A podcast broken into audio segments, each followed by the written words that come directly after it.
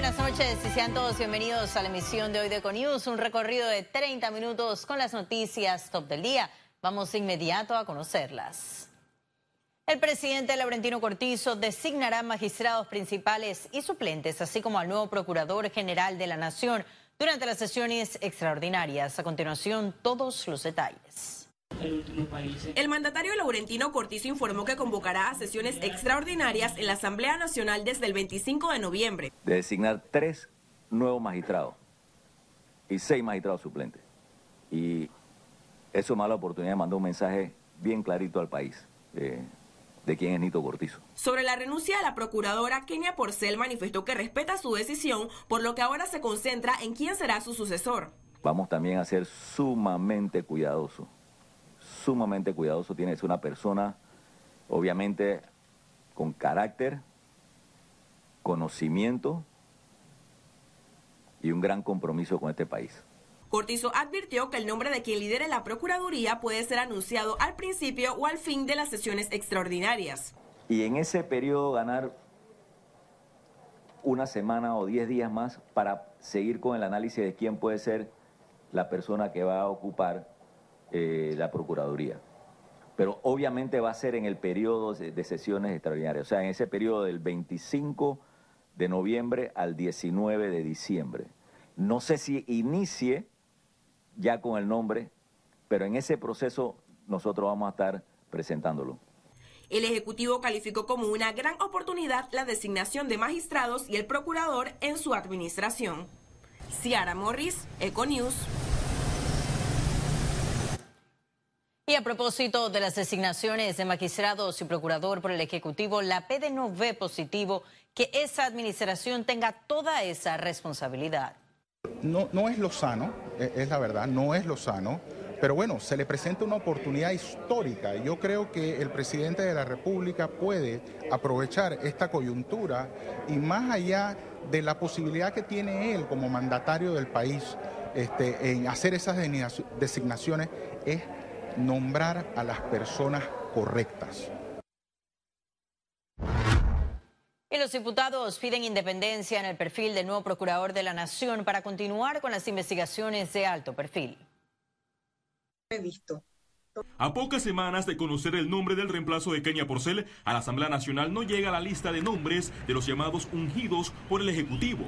Yo como, como diputado independiente lo que busco en un procurador, primero que todo es valentía y coraje y transparencia. Un procurador que no tenga miedo a investigar desde las empresas más grandes y corruptas que hay en el mundo hasta expresidentes o ex magistrados o quien sea que haya investigar. Hay una persona que no tenga vínculos con la política actual. La bancada del Partido Revolucionario Democrático, que posee la mayoría de las curules en el Parlamento, se reunirá en los próximos días para ajustar su línea, donde no descarta enviar recomendaciones al mandatario. Ojalá que sea una figura neutral, ecuánime y sumamente capaz que rompa el paradigma de justicia selectiva que implementó y desarrolló Juan Carlos Varela con Kenia Porcel de la mano. Debe tener ese perfil de jugar un rol de balance para administrar justicia. Aquí, obviamente. Tras la renuncia de Porcel, la diputada Kaira Harding presentará la eliminación del fiscal superior especial aprobado en la primera legislatura para las reformas constitucionales. En este quinquenio, el presidente Laurentino Cortizo tendrá como reto cambiar el rumbo de la justicia cuestionada con la designación de seis magistrados de la Corte Suprema de Justicia y el procurador de la Nación. Félix Antonio Chávez, Econius. Y continúan las manifestaciones en contra de las reformas constitucionales. A pesar de los diálogos abiertos para discutir las reformas constitucionales, tanto por el Ejecutivo como en la Asamblea Nacional, grupos sindicales como Frenadeso y Suntrax protestaron ese jueves frente a la Asamblea Nacional exigiendo una constituyente originaria. Los cuerpos de seguridad colocaron una cerca perimetral para evitar el acceso al órgano legislativo. Y la idea de un posible cultivo de cannabis en Panamá generó gran debate en la Asamblea Nacional tras el estudio del costo con distintos sectores.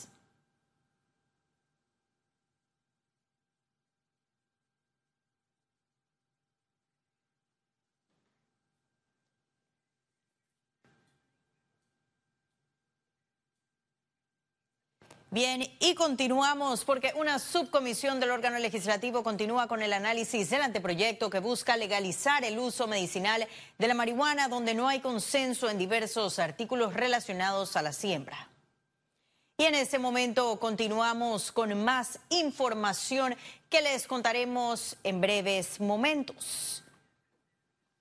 Tenemos que especialistas están preocupados por las cifras que revelan un suicidio cada tres días en Panamá. Con un plan de educación, prevención y salud mental, el panel Rompamos el Silencio se trasladó al Centro Educativo Marie Pauspin de Curundú, donde hablaron sobre la detección de la depresión y los factores emocionales que llevan a las personas a tomar malas decisiones. El mensaje que fue dirigido a estudiantes y padres de familia busca crear conciencia en la sociedad debido a que todo ser humano está propenso a ese riesgo que según la Organización Mundial de la Salud, cerca de 800 mil personas se quitan la vida anualmente por problemas familiares, conflictos amorosos, violencia, desastres, pérdidas y sensación de aislamiento. Eh, la gente necesita justamente hablar. Cada vez que vamos a un panel, al final es abrumadora la respuesta de las preguntas que recibimos de gente que a gritos necesita ser escuchada porque tienen problemas emocionales. Mientras no atendamos esos problemas emocionales y todo quede en silencio, estaremos en riesgo.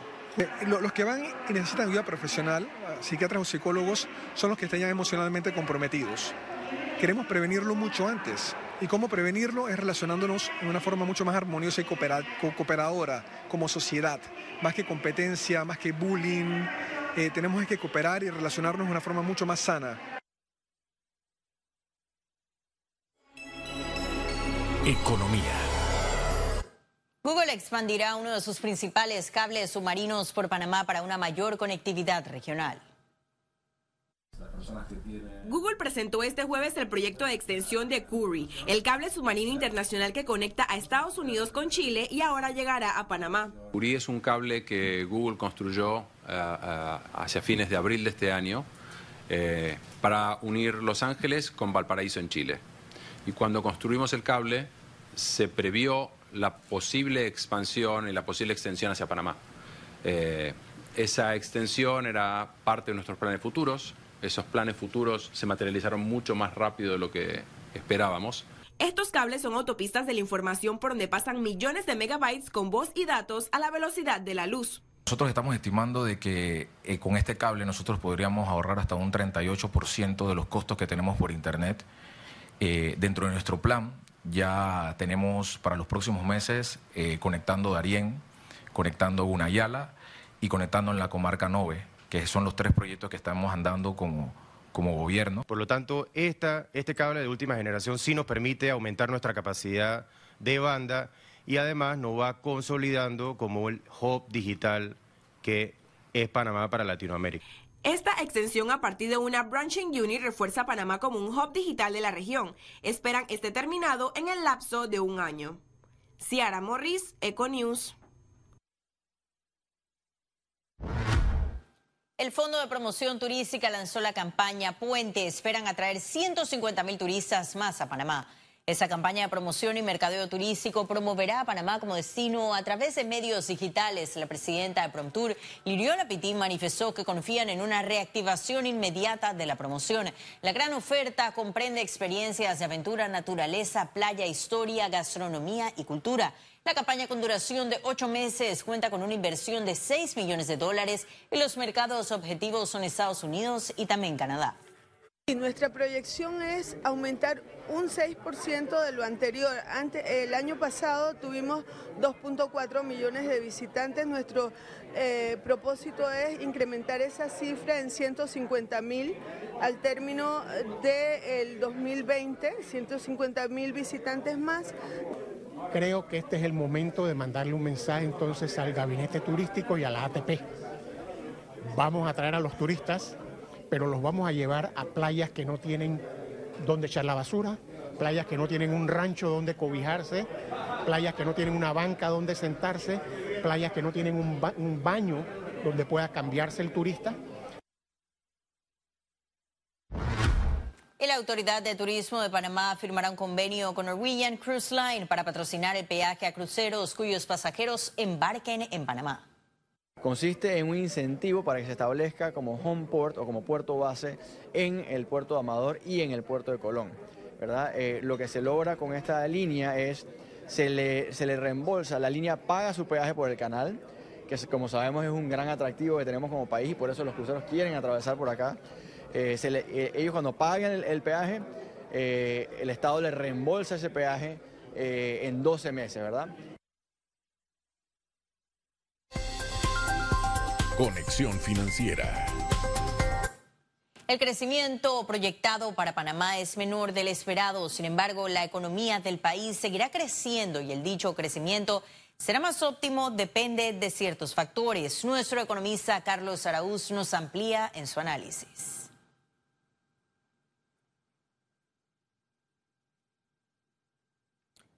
Así es, Astrid. Buenas noticias.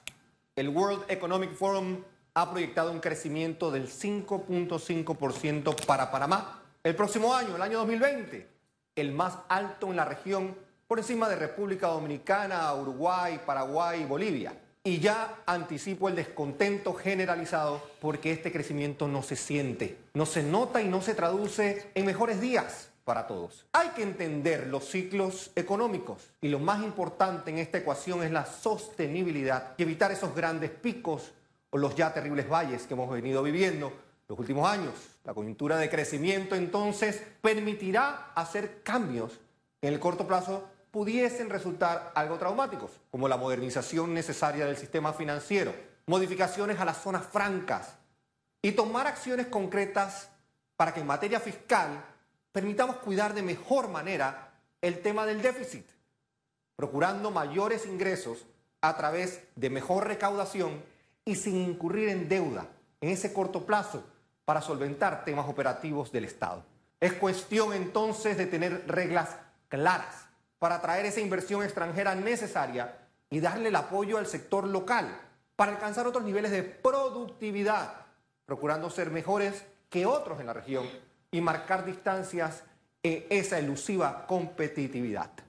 Oportunidades a través de la creatividad, de la innovación, y la devoción por la ejecución en un marco de normas claras. Panamá, ciertamente destinado a vivir mejores días. Y ahora sí ha llegado el momento de conocer un resumen de la jornada bursátil de ese jueves 14 de noviembre. El Dow Jones cotizó en 27.781 con 96 puntos. Registró un leve descenso porcentual. El IBEX 35 se situó en 9.173 con 30 puntos, un descenso de 0.23%. Mientras que la Bolsa de Valores de Panamá cotizó en 459 con 92 puntos, no tuvo variación porcentual. Ahora veamos en detalle el volumen negociado en la Bolsa de Valores de Panamá.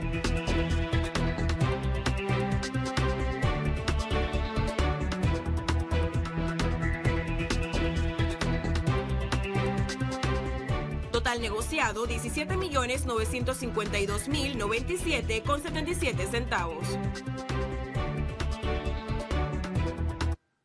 Y en breve estaremos de regreso con las notas internacionales. Pero recuerde, si no tiene oportunidad de vernos en pantalla, puede hacerlo en vivo desde su celular a través de una aplicación destinada a su comodidad y es Cable on the Go. Solo descárguela y listo. No se vayan, que en breve estaremos de regreso con mucho más de la emisión de hoy de Econius. Ya volvemos.